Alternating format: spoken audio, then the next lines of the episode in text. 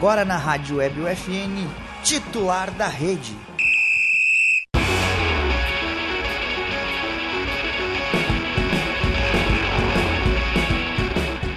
Olá, ouvintes da Rádio Web UFN. Sejam bem-vindos a mais uma edição do Titular da Rede, o programa da Esportes que toda semana leva até você novidades e atualizações sobre o esporte com foco no local.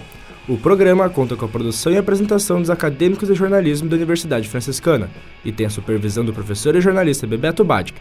Na Central Técnica, Alan Carrion e Clenilson Oliveira. Eu sou Felipe Perosa e está comigo Lucas Acosta.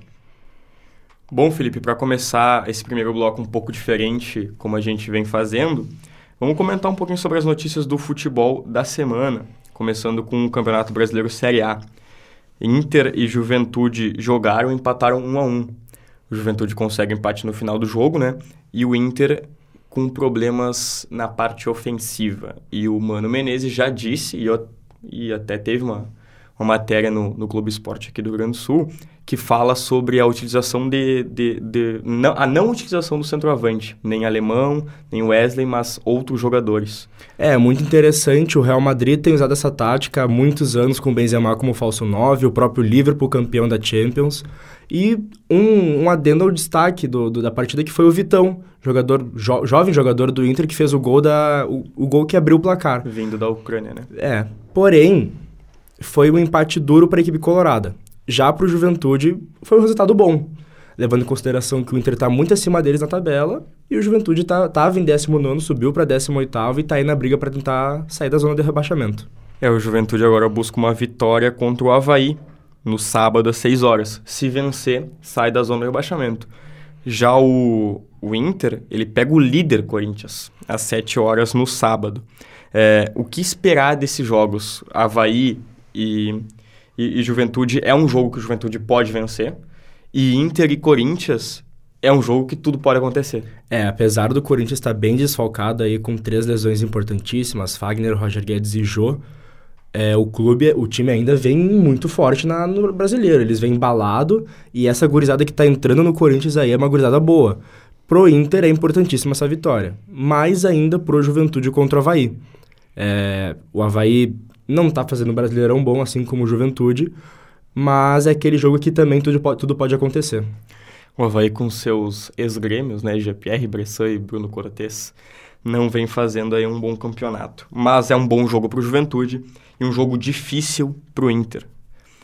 É, e agora falando sobre a Série B. Só reforçando, o Inter está em nono, nono colocado no Campeonato Brasileiro. Ele, se ele vencesse, ele poderia chegar até quase a liderança ali mas o mas acabou empatando e o Juventude ali em 18º, como a gente já falou, busca a vitória para chegar para sair da zona do rebaixamento. Agora sobre o Campeonato Brasileiro Série B, o Grêmio em, perdeu para o Cruzeiro 1 a 0 em um jogo difícil de ver. Um jogo difícil de ver pro lado do Grêmio. É. O Cruzeiro fez uma das melhores partidas talvez do ano foi uma vontade que eu vi do, do, do, time do Cruzeiro jogar, que foi impressionante, voltando a usar a palavra impressionante, que a gente, que a gente usou bastante na, no outro programa. Mas um gol contra do Rodrigo Ferreira, e eu vi muita gente já criticando tanto o lateral como o Roger, como alguns jogadores. Acredito que dá para dar uma acalmada nessa, nessa parte, né? É um começo de. Ainda é um começo de Campeonato Brasileiro Série B, não era um adversário fácil, era o Cruzeiro, que busca também a vaga, que busca o acesso para a Série A e, e, provavelmente suba, né? Então, não é, não é uma derrota que, que, que tem, pese muito. É, não é uma derrota que pese, é uma derrota que talvez fosse... É, é uma derrota normal, porque tu enfrenta o Cruzeiro no Independência. É, derrota normal a gente não dá para levar, né? Porque não dá para normalizar a derrota. Claro. Porém, eu acho errado a gente... Eu penso que é errado a gente linchar o Rodrigo Ferreira, que tá vindo aí no início de carreira dele no Grêmio, eu vejo mais a falha do Breno. Eu sei que é uma desviada difícil de pegar, uma desviada difícil de defender, porém não parece que ele foi tão seguro para aquela bola. E também, o, o Rodrigo Ferreira não teve culpa alguma, ele tentou não. desviar, a bola, assim, é, infelizmente, tocou de raspão no pé dele e ela entrou no gol. Já na parte ofensiva do Grêmio, problemas problemas sérios. O Biel não fez uma boa partida. É, o, mas ele ainda tem um crédito. O Elias foi muito xingado, até por aquela simulação no início do jogo. Depois pra, teve até um corte no rosto. E a partir dali ele não jogou mais. O Diego Souza também parece que não entrou em campo. É, o Grêmio agora deve ter mudanças para o jogo contra o Ituano. O Grêmio joga fora é, às 8 horas na segunda-feira. E deve ter mudanças no meio-campo, provavelmente. É, o que eu vi que poderia sair o Lucas Silva e a entrada do Gabriel Silva. É uma boa mudança, até pelo estilo de jogo, com esses três meias, né? Esses três volantes, o Bitelo mais livre, mas Lucas Silva e Vila Sante um pouco mais fixos. É, mesmo que os dois saibam jogar. Mas acho que a presença de um, Um meia de um armador. meia armador, de um meia mais ofensivo e de um meia até um pouco de mais qualidade com a bola no pé é importante pro Grêmio. É, apesar dele ser bem gurizão ainda, ser, tá, não, não tá bem maduro, eu acho que o Gabriel Silva na, na- no meio ali armando vai melhorar muito o ataque do Grêmio, a parte ofensiva do tricolor. Já a gente já veio esse, já vem vindo, já vim, já vem vendo esse tripé de volantes há algum tempo, desde o Renato com o Felipão e agora com o Roger, e parece que tá se acabando. E o Ferreira. E o Ferreira, Felipe. E o Ferreira. que falar do Ferreira? O que falar do Ferreira? Primeiro lugar, a falha enorme do DM do, da DM do Grêmio. O departamento médico do Grêmio já vem falhando há muito tempo, desde antes da pandemia. Tá complicado. E agora vol- parecia estar melhorando, porém voltou a decair. Ah, então nós tivemos aí vários episódios anteriores e o Ferreira vem sendo mais um. Eu vi bastante gente comentando, esse, jornalistas famosos, torcedores principalmente, falando sobre a, a saída do Ferreira com, esta, com este problema. De não saber se eles, se eles iam tentar curar o Ferreira e jogar ele em algum outro clube, porque no Grêmio ele parece não ter mais espaço. É, o Ferreira que era um, um dos jogadores mais importantes, talvez até o, o jogador mais importante para essa temporada. Ele, com essa lesão, algumas lesões em, em sequência, é, lesão muscular, passou por cirurgia hoje. Então é complicado, é complicado enxergar um futuro dele ainda na Série B. Então a gente torce para que ele se recupere, torce para que ele volte a ajudar o time do Grêmio, mas é, é difícil enxergar isso daí. E para finalizar sobre o Inter de Santa Maria, que venceu o Guarani de Venâncio Aires com dois gols do Edu Gol. De virada, o Inter vence e também respira um pouquinho na, na divisão de acesso. Agora ele joga o, o retorno, né? Começa o retorno contra o próprio Guarani de Venâncio Aires, só que o local ainda não é oficial. É, a partida que abre aí o retorno da primeira fase deve ser no estádio das Castanheiras, em Farroupilha. Mas ainda a Federação Gaúcha, ela tenta é, decidir ainda onde vai ser o jogo, mas é às três horas no sábado. Muito bom esse tempo que o Inter tem agora para respirar e para pensar no futuro, porque uma, uma vitória importantíssima, né? Ressaltando a palavra importante, uma vitória muito importante para a equipe do, do a equipe colorada. Torcemos também para que volte a jogar aquele futebol que a gente vem esperando faz tempo. Porém, agora no retorno vai ser praticamente outro campeonato com novos jogadores que o Inter vem contratando desde o início da temporada e esperamos que consiga dar certo. É, essa vitória, como a gente falou da outra vitória também, que pode dar um gás a mais pro Inter de Santa Maria nessa disputa da divisão de acesso. É dele a camisa número 10. E o nosso camisa 10 de hoje é Gilvan Ribeiro, secretário de Esportes e Lazer de Santa Maria. Ele conta agora para nós um pouco sobre a sua trajetória no esporte, no jornalismo e sobre as atividades esportivas da cidade. Bom, Gilvan, é, primeiramente, a gente faz sempre essa mesma pergunta para todos os nossos convidados aqui, que é como é que o esporte entrou na tua vida. E cada um conta uma história diferente. Então eu gostaria de saber da tua história, como é que o esporte entrou na tua vida? Bom, é, o esporte entrou na minha vida em 2001, ah, quando eu morava em Santa Maria, de uma forma meio despretensiosa, digamos assim, tá? É, antes disso ainda, na época eu tinha 12 anos de idade, mas antes disso eu já praticava ah, o clássico futebol na escola. É, então, de certa forma, já estava envolvido com o esporte mesmo que não de forma profissional. Mas foi em 2001 que eu conheci então a canoagem, lá no bairro Campestre, na zona norte aqui de Santa Maria.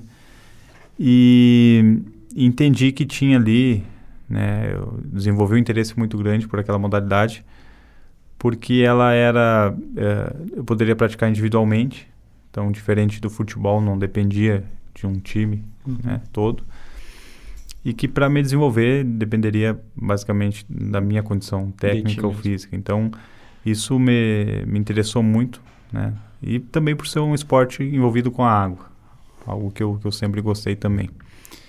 É, então foi de uma forma, como eu disse, despretensiosa, né, em 2001. E eu fui convidado para fazer parte da equipe da cidade na época, no, no clube comercial, e a participar de campeonatos aqui na, no estado. né. Eu tinha 12 anos, a categoria que eu praticava era a categoria infantil, e, e foi a partir dos campeonatos que eu ganhei mais gosto ainda, assim, né, de ir num campeonato, conquistar uma medalha, conhecer pessoas novas, cidades diferentes. Então, fui cada vez mais gostando de estar envolvido e comecei a me profissionalizar né, a partir disso e ter uma rotina ah, de treinamentos diários. Né? Uhum. Já com, com 13 anos de idade, eu treinava praticamente todos os dias. E comecei a me dedicar a isso, claro, seguindo em paralelo com os estudos. Mas, então, foi dessa forma que aconteceu o, início, né? E eu queria que tu comentasse um pouco também sobre se tu encontrou algumas dificuldades na canoagem, porque é um esporte aquático, é um esporte que, que por exemplo, algumas cidades, a maioria talvez não tenha essa não tenha como ser praticado e aqui em Santa Maria tem essa possibilidade. Então é, existiu alguma dificuldade no começo de, de adaptação? Ou foi direto assim ah, é isso que eu quero para minha vida? E foi isso? Não, foi um, foi um amor à primeira vista mesmo, assim, é por já gostar da água, por morar próximo ah, do lago que tem aqui em Santa Maria, da barragem, isso na verdade facilitou né, o meu interesse pela canoagem.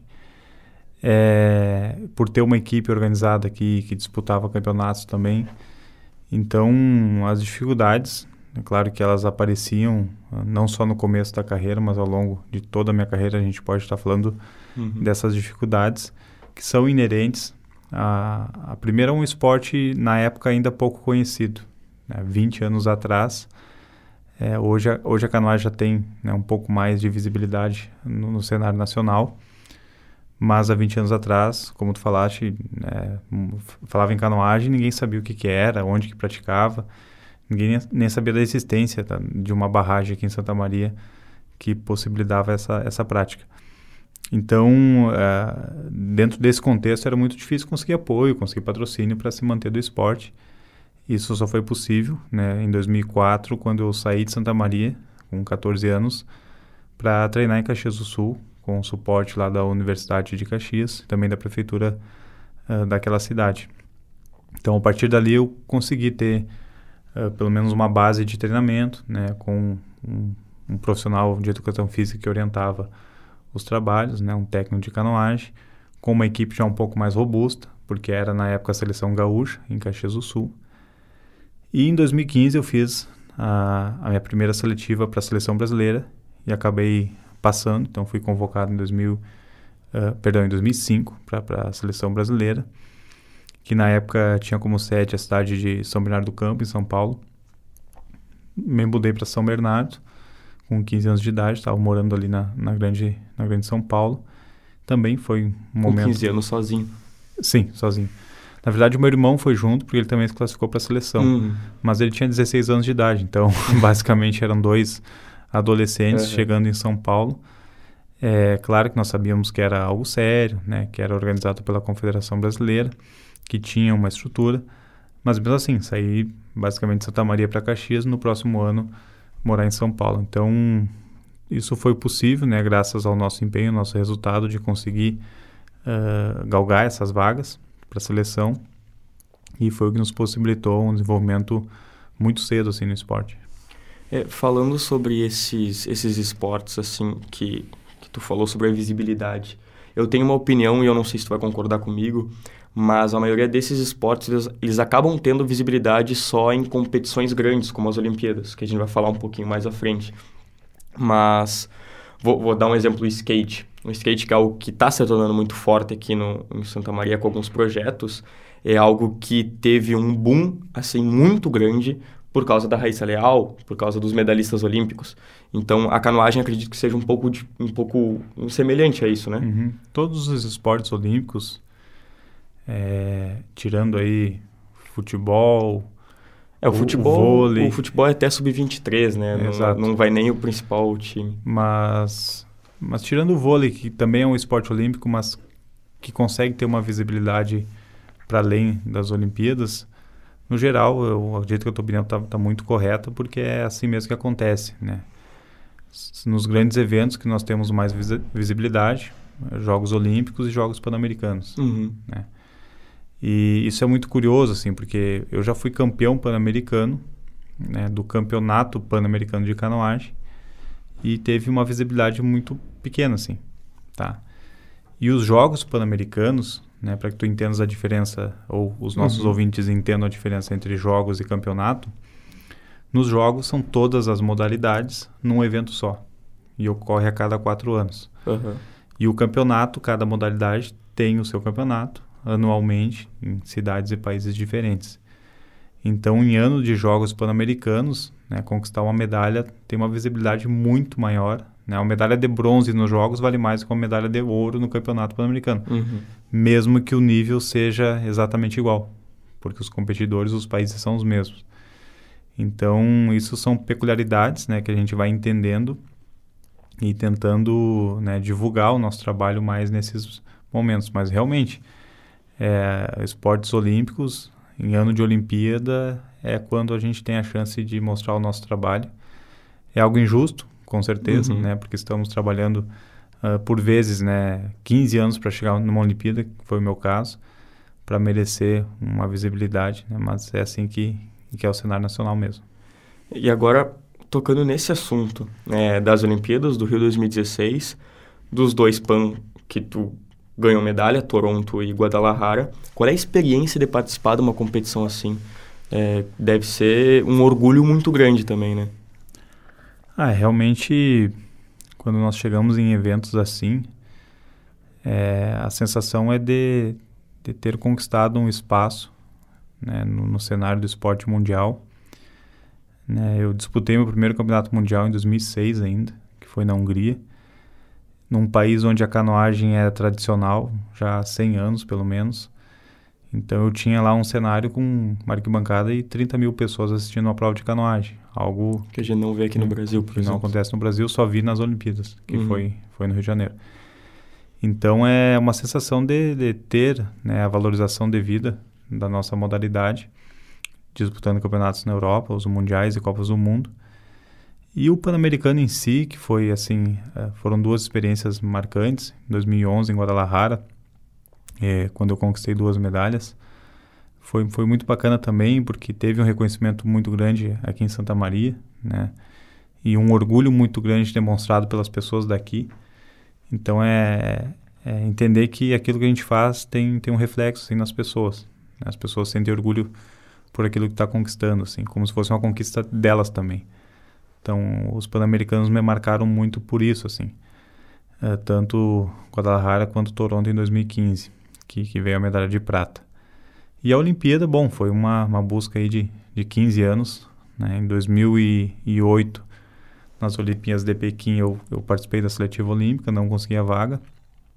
Em 2012, minha segunda tentativa para as Olimpíadas de Londres, eu fiquei a quatro décimos da vaga olímpica. Então foi assim realmente muito, muito doído ter, Uhum. ter ficado de fora dos Jogos de Londres, sabendo que eu cheguei tão perto, né? E Olimpíada, diferente de qualquer outra competição, né? Tu sabe que se não conseguiu naquele momento, tu vai ter que aguardar, na Mais verdade, quatro trabalhar anos, né? mais quatro anos para ter a chance de disputar uma vaga. né? Então, é realmente algo que precisa muito planejamento, muita dedicação, porque senão não consegue alcançar. E eu determinei, então, a partir de Londres, que eu tentaria mais uma vez. Já estava certo que a próxima Olimpíada seria no Brasil. Uhum. Falei, bom, no Brasil eu quero participar. É, mesmo que o sistema classificatório seguiu o mesmo, então as dificuldades eram as mesmas, né? Mesmo sendo o país sede, nós não tínhamos vaga garantida. Uhum. E, e para simplificar assim como que funciona o sistema classificatório para uma Olimpíada, né? Na canoagem, cada esporte tem, tem um sistema diferente. É, no Mundial que antecede os Jogos, ou seja, na época o Mundial de 2015, né, que foi em, em Milão, na Itália, nós, na prova que eu disputava, eu tinha que ficar entre os oito primeiros colocados. Então já é um funil muito apertado para conquistar uma vaga olímpica no Mundial, estar entre os oito primeiros. Que geralmente são oito barcos da Europa, assim, que ocupam Uhum. essas vagas. E, e a segunda chance e última é uma, uma repescagem continental que cada continente recebe uma vaga para cada prova. Então, na minha prova, que era a, a dupla de 200 metros, tinha que vencer o Pan-Americano para conquistar a vaga. né? Se caso algum barco da América tivesse classificado no Mundial, aliviava um pouco, né? porque esse barco não iria ocupar Claro. duas vagas, né? Mas não ocorreu isso em 2015, nenhum barco da América classificou no Mundial, então ficou tudo para o Pan-Americano Ficou mais difícil ainda. mais difícil ainda. E para recapitular um pouco, em 2012, para as Olimpíadas de Londres, Argentina e Canadá tinham classificado no Mundial. E depois foram finalistas olímpicos. Então eram dois barcos muito fortes nessa prova, que em 2015 não classificaram. Então fomos para Atlanta, nos Estados Unidos, em 2016, sem a vaga olímpica, e disputando ali com dois barcos que já eram finalistas olímpicos, né, Argentina e, e o Canadá, fora outros países que são muito fortes, como Estados Unidos, Cuba, México. E, mas, enfim, era a nossa vez, né? Tínhamos nos preparado muito para aquilo. E eu sabia que não, não ia aceitar assistir as Olimpíadas de casa, no sofá, na televisão. Dessa vez não ia passar. Não ia passar. E foi uma prova muito intensa, muito bonita, lá em Atlanta. Na mesma raia que teve uma Olimpíada, em 96, as Olimpíadas de Atlanta, então já tinha uma energia olímpica assim na, naquele local. E caímos numa final ali, eu e meu parceiro de dupla, o Edson Silva, eh, justamente no meio entre os barcos Argentina e. Argentina e o Canadá. né? Eu falei, bom, Como é o então, destino, né? é o destino. E acabamos nos classificando, né? Quem ficou fora por quatro décimos foram eles dessa vez e não, não nós, né? E então foi incrível, assim, né? Tirar dois barcos finalistas olímpicos, tirar eles da Olimpíada, conquistar essa vaga, vencendo o Pan-Americano. Então, em 2016 nós éramos o melhor barco da América, isoladamente, assim. E fomos para a Olimpíada, né? Conquistamos lá a décima colocação, que foi também histórica, assim, para o Brasil nessa Uhum. prova. É terminar no top 10 ali do ranking olímpico. Então, assim, eu pude encerrar com, com chave de ouro a minha carreira, com a sensação de dever cumprido, de ter representado bem a minha cidade, né? Sendo aí o resultado olímpico, eh, o melhor resultado olímpico, assim, da história de um atleta de Santa Maria. Espero que ele seja superado em algum momento, alguém possa ficar em nono torcendo ou até isso, mesmo tá conquistar uma medalha, quem sabe. Mas, mesmo assim, me orgulho disso, né? De ter construído esse legado. E aqui tu diz que encerrou a carreira nesse ponto. E também tu é formado em jornalismo aqui na UFN, né? É, onde é que o jornalismo entrou nessa história? Se foi, foi durante é, esse período de atleta? Se foi depois? Foi durante, assim, eu sempre tive muita preocupação com os estudos. Embora a carreira de atleta profissional dificulta, né, Uhum. ter os estudos, acompanhar a- né, os estudos, porque, enfim, muitas viagens, é, carga muito grande de treinamento também, treinar diariamente, ter que ir para aula à noite, tinha, tinha vezes que era muito, muito complicado. Mas principalmente pelas viagens, assim, um estágio na Europa, ficar um, dois meses treinando e competindo, perder dois meses de aula, já praticamente perdeu o semestre, assim. Então eu comecei a estudar em 2012, lá em Caxias do Sul, na, na, na Serra Gaúcha. Quando eu já tinha retornado de, de São Paulo, a seleção tinha se mudado para Caxias. Iniciei lá no jornalismo. E, e fui tocando como deu, assim. Eu fazia um semestre, trancava dois, fazia Uhum. dois, trancava um. E assim foi indo, né? E tive o privilégio de encerrar né, essa jornada e me formar aqui na UFN ah, no ano passado, né, em 2000 e 2021, né? Tô perdido nos anos. Mas foi isso, né? Foi uma trajetória bem conturbada, né? Consegui conciliar os estudos com os treinamentos, mas depois que eu me aposentei na canoagem em 2017 oficialmente das provas uh, profissionais internacionais, eu consegui me dedicar mais ao curso e, e finalizar. E mesmo tendo inventado também uma outra trajetória acadêmica aí, que foi na psicologia, fui conciliando com o jornalismo e está dando certo. E existiu o desejo de trabalhar como, por exemplo, jornalismo esportivo ou era um jornalismo mais, mais geral mesmo? Não, é geral mesmo, assim. É, não, nunca pensei, curiosamente, né? Nunca pensei em segmentar e trabalhar com jornalismo esportivo. Entendendo, talvez, que o, o jornalismo esportivo que eu gosto, que não é o futebol, tem pouco espaço ainda no Brasil. Né? Então, isso me desestimulou um pouco. E, mas também por gostar de outras áreas da comunicação, assim e comunicação política, comunicação investigativa, eh, cultural, enfim. Então, por gostar de outras áreas também, não, nunca segmentei. Mas, na psicologia, como disse, surgiu depois e, e hoje né, tenho, tenho bem, bem certo meu plano de me formar daqui dois anos na psicologia, abrir meu consultório e atender. E o jornalismo vai ficar mesmo como uma formação uhum. e não tenho planos de praticar. E agora sobre a Secretaria de Esportes, chegando nesse, nesse ponto, é, é uma pergunta um pouco ampla, mas a gente pode depois conversar um pouquinho mais sobre ela. Mas para ti, qual é a importância de apoiar, incentivar a quantidade de esportes que existe em Santa Maria? Eu te pergunto isso porque, como eu, eu já comentei contigo, eu sou de Santana do Livramento e eu não vejo lá na minha cidade o que é feito aqui. Então, aqui é, são atividades que ocorrem todo final de semana. Toda semana tem algo aqui em Santa Maria. E até um exemplo, como eu te falei já, o, o, titular da rede, ele pega algumas informações do site da prefeitura, ali na parte da Secretaria de Esporte e Lazer. Então, para ti, qual é a importância disso, de incentivar, de apoiar a quantidade de esportes que tem aqui, tanto que seja amador, profissional, mas qual é essa importância para ti? Para responder essa pergunta, primeiro eu tenho que te falar daquilo que eu entendo que é a minha responsabilidade enquanto secretário de esporte, tendo construído essa trajetória no esporte profissional, uhum. né? É, é, justamente valorizar ah, todas as modalidades possíveis, né? entendendo também os limites da gestão pública, limites de orçamento, limites técnicos de equipe, mas de alguma forma a prefeitura, e eu coloquei isso na minha cabeça quando assumi a secretaria, ela tem que incentivar todas as modalidades uh, que são praticadas aqui, porque o esporte né, ele, ele serve como uma ferramenta educacional, ele serve como uma ferramenta de, de saúde preventiva também da população. Então, aquele que não gosta de jogar futebol, ele vai remar, aquele que não gosta de remar vai nadar, vai correr, vai jogar vôlei, enfim. Então nós temos que é, respeitar todas as modalidades e é respeitar todas as pessoas e as suas diversidades.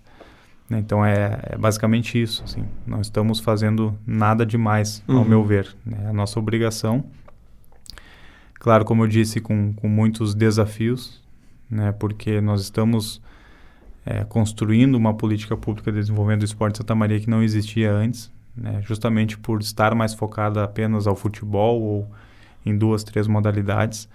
Então isso está sendo feito basicamente do zero agora, mas estamos avançando bastante assim. Ainda queremos até o final dessa gestão do governo Jorge Possobon ampliar mais ainda os nossos programas, né, e conseguir chegar aí de fato em todas as modalidades que são praticadas aqui em Santa Maria com algum incentivo, seja para um evento, seja para alguma atividade que tem um projeto social, que vai disputar um campeonato representando a cidade, enfim, são várias formas de acessar essas iniciativas e incentivar. Eu concordo contigo ali quando quando é falado que o esporte ele tem uma parte social muito importante, né? Além da parte física, além da parte da vida mais saudável, ele tem uma questão social de integração, de comunicação, que é muito importante. E isso eu acredito que vocês estão conseguindo realizar esse trabalho. Então isso é muito importante. Falando sobre o trabalho de divulgação, é, eu te pergunto se a tua formação no jornalismo ela ajudou de alguma forma essa, é, esse trabalho de divulgação que vocês fazem no site, nas redes sociais, e se o jornalismo, de alguma forma, te ajudou como secretário de esportes? por parte da divulgação da prefeitura, hoje nós temos uma Secretaria de Comunicação com uma equipe muito competente, é, cujo secretário é o Ramiro, né, um cara que tem uma experiência longa no jornalismo aqui em Santa Maria e também na comunicação política. Então, tudo que é feito hoje no site da prefeitura é por conta da SECOM, da Secretaria de Comunicação. Obviamente, né, por ter formação na área e por conhecer muitos dos profissionais que ali estão, eu consigo trocar e sugerir algumas questões que, que por vezes são ouvidas para que a gente possa melhorar a divulgação do que é feito pela Ismel. Né? Então a gente tem essa troca assim muito tranquila ali com os colegas. E em relação a se o jornalismo me ajudou na minha carreira ali no, na secretaria, certamente, né? Porque a, a nossa profissão ela ela trabalha vários aspectos do conhecimento né? E a formação aqui na UFN foi muito importante nesse sentido também. Tive excelentes professores. Né? Não vou citar o nome de nenhum para não esquecer de todos, porque são todos realmente importantes em algum momento. Né? E me apresentaram uh, diversos conhecimentos. Não é só sobre escrever um texto ou sobre gravar um programa para o rádio. É sobre conhecer o mundo e as suas complexidades. Então, nesse sentido, eh, de alguma forma, é claro que o jornalismo me ajudou também a estar à frente da gestão pública hoje e acredito, né, dando conta do recado. E se o jornalismo te ajudou, acredito que tua carreira como atleta, como esportista, tenha te ajudado a entender mais ou menos qual é a necessidade da cidade na parte dos esportes. O que é necessário para o esportista é praticar algum esporte, né? Ah, sem dúvidas alguma, né? A minha experiência, eu iniciei num projeto social de canoagem, então começa por aí. Entendendo a importância do, do, do esporte lá na base, lá nas escolas, lá na periferia tá? E algo muito latente em Santa Maria. É, o esporte profissional e a sua gestão. Né? Conheci 25 países, diferentes culturas, diferentes formas de gerir o esporte em confederações, né? E então isso também né, me deu uma bagagem para ter assim um, um repertório né, de, de iniciativas, de ideias para poder tocar a e, e, criar junto com a minha equipe. Né? Tem uma equipe muito boa, embora enxuta, mas muito boa, com profissionais de educação física também, alguns, outros não são, mas gostam muito, entendem do esporte e me ajudam a fazer, porque eu acho que o principal foi isso, assim, do aprendizado do esporte, é, é saber que a gente não faz nada sozinho, uhum. né? E ter uma equipe boa, uma equipe coesa e, e assim, que, que tenha um ideal a seguir é, é determinante para alcançar o resultado. Então eu foco muito nisso também, na gestão de pessoas, assim, de ter a equipe comigo, né, entender as angústias de cada um, porque enfim são pessoas, são seres humanos e a gente tem que estar próximo disso também, escutando a todos e a todas para poder né, ter uma equipe motivada pelo ideal que para nós hoje é desenvolver o esporte Santa Maria. E aí eu te pergunto, como tu falou dessa equipe, eu te pergunto como é que são pensadas as atividades é, porque são vários esportes são contemplados é, com atividades ao decorrer da semana. Então, como é que é pensado? Vou te dar um exemplo. É, essa semana nós vamos precisamos fazer sobre o basquete. Essa semana precisamos fazer sobre o futebol feminino. Então, como é que é pensado para contemplar todos eles, para conseguir contemplar? Bom, primeiro assim, eu criei é, dentro da secretaria, né? Ela foi setorizada. Então, nós temos um, um gerente setorial que cuida da parte financeira e duas pessoas que auxiliam ele nisso, que é o Felipe. É, criei uma diretoria de eventos, especificamente como o nome diz, para cuidar dos eventos que acontecem, aqueles que a Esmel organiza uh, integralmente ou uh, presta algum suporte de logística, né? Temos uma lei de incentivo ao esporte, que é o PROESP, né, que esse ano uh, vai distribuir até 600 mil reais para entidades esportivas aqui de Santa Maria, devidamente regulamentadas e que cadastraram projetos no edital do ano passado. É, tem um outro setor que é esse, eu que cuido né, com mais energia, assim, é, coloquei né, como minha responsabilidade, que é o setor de captação de recursos e também gestão de obras do que envolvem os equipamentos de esporte e lazer. Por exemplo, Centro Esportivo Municipal, uhum. Parque Itaimbé, são locais que nós estamos conseguindo avançar com recursos para revitalização. Então, dessa forma, né, setorizada a secretaria, nós vamos tratando de demandas que nós mesmos criamos, né, com projetos que nós idealizamos, de fazer um evento que nós pensamos e julgamos necessário e importante, como a corrida de aniversário da cidade, por exemplo. Ou de demandas que chegam também da sociedade civil, naturalmente, né? das entidades que propõem eventos ou que buscam algum suporte. Nós vamos administrando dessa forma, assim, com demandas nossas, mas também externas. E agora a próxima atividade grande, vamos dizer assim, é o, a, é o do aniversário da cidade, né? Que é a corrida beneficente. É, queria que tu explicasse um pouquinho mais sobre essa corrida, como é que vai funcionar, o porquê que foi escolhida essa corrida beneficente no aniversário da cidade de Santa Maria. Primeiro porque, assim, o, a, a corrida é um dos esportes mais praticados em Santa Maria. Corrida de rua é um esporte muito democrático, né? Para praticar canoagem precisa ter um caiaque, um remo, um colete, saber nadar, ter um lago. Isso está longe do lago, tem que uh, levar o caiaque até lá, enfim. É uma dificuldade grande, né? uma logística. E a corrida não. Basta ter um tênis minimamente confortável uhum. e sair correndo. Então, nesse sentido, é um esporte é, muito de fácil acesso, né? E os números mostram isso, né? Um evento que nós abrimos inscrições e cinco dias depois tivemos as inscrições esgotadas já, com 300 vagas. Depois tivemos que abrir mais 50 vagas extras. Então mostra que tem uma demanda e que nós temos que incentivar. Então a escolha é muito nesse sentido também. E também fechamos uma parceria com o Banco Sicredi, né, que nos procurou, que queria fazer um evento esportivo, claro, para divulgar a marca do banco, mas também para incentivar o esporte Santa Maria. E nós fechamos essa parceria porque o custo do evento diminui para os cofres públicos, né? Basicamente a conta é essa. Se o evento vai custar 50 mil, custa 25 para a prefeitura e 25 para o apoiador. Né? Então são parcerias que a gente faz para também administrar melhor o recurso público e ter o mesmo resultado ou um resultado maior ainda. E, então será agora na próxima semana, né? no dia 22, no domingo, vamos ter essa corrida ali na Vilbaço. Além disso, tem uma série de eventos, até deixo a sugestão de olhar no site da prefeitura e poder trazer aqui numa outra ocasião, em outro programa, uma série de eventos em maio, né, em comemoração aos 164 anos do município. E além desses eventos que vão acontecer aqui, não sei se tu pode passar um pouquinho para nós, mas quais são os próximos projetos da secretaria assim para o ano? O, qual é o foco maior para esse ano de 2022 ainda?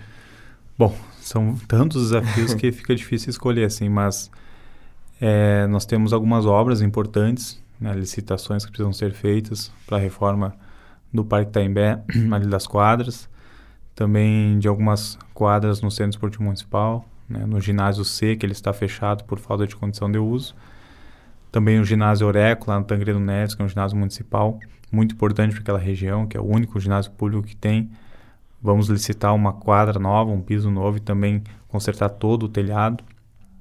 Ah, Além disso, né, temos os nossos jogos escolares com inscrições abertas ao longo desse mês agora e que vamos iniciar no mês de junho, né, que envolve é, muitas escolas municipais, estaduais e também particulares aqui do município. Em 2019, antes da pandemia, que foi o último GESMA possível, tivemos um recorde muito interessante, foi o maior uh, jogos escolares da história do município, com 5 mil alunos envolvidos.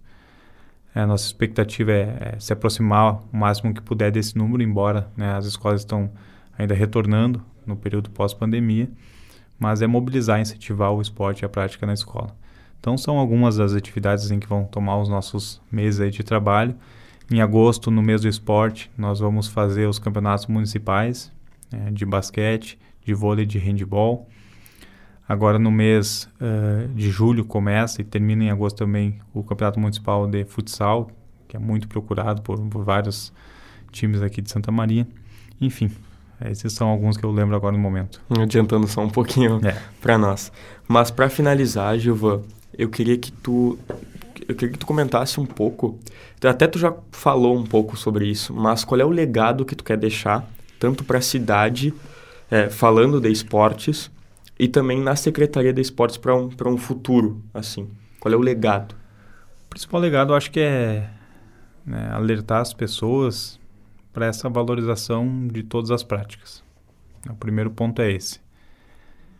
O segundo né, é mostrar que é possível fazer gestão pública, né, é possível criar um sistema de gestão pública no esporte e no lazer, que é uma secretaria tão importante quanto as outras, Né? Isso eu falo para os meus colegas secretários, que para mim a Secretaria de Esporte é a mais importante, na verdade.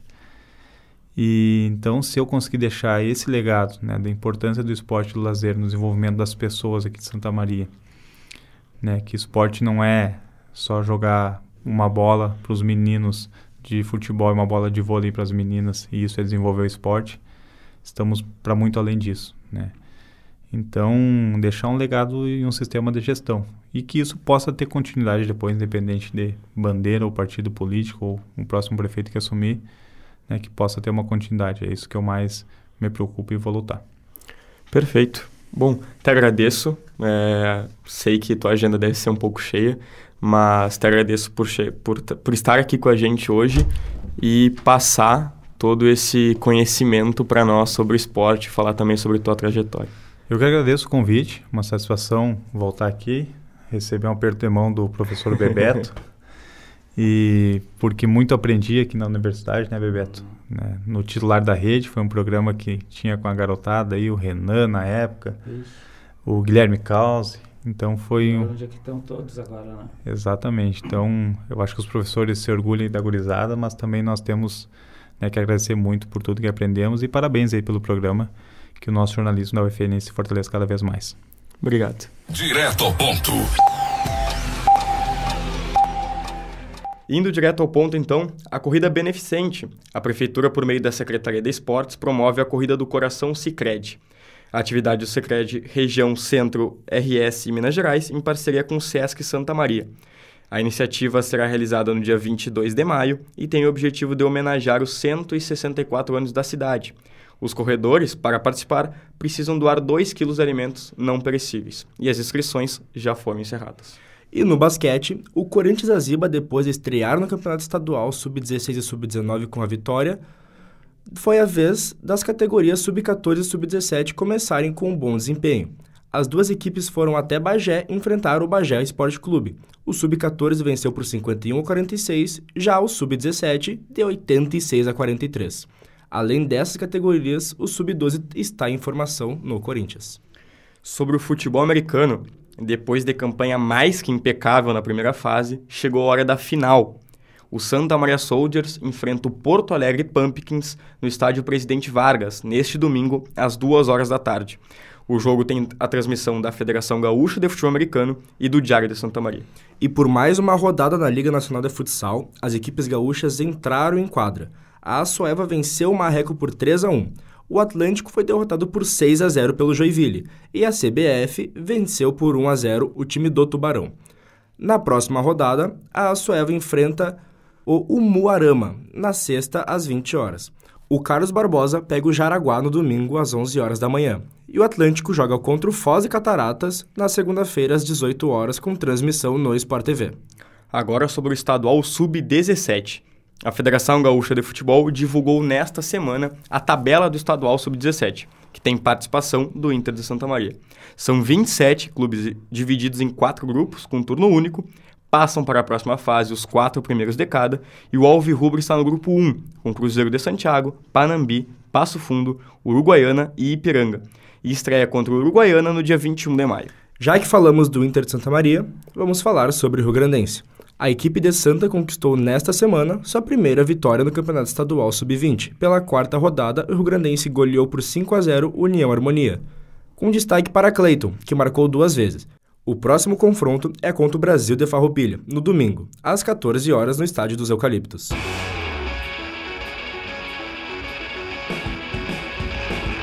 E este foi mais um titular da rede na Rádio Web FN e no Spotify. O programa conta com a produção e apresentação dos acadêmicos de jornalismo da Universidade Franciscana e tem a supervisão do professor e jornalista Bebeto Badic, na Central Técnica, Alan Carrion e Clenilson Oliveira.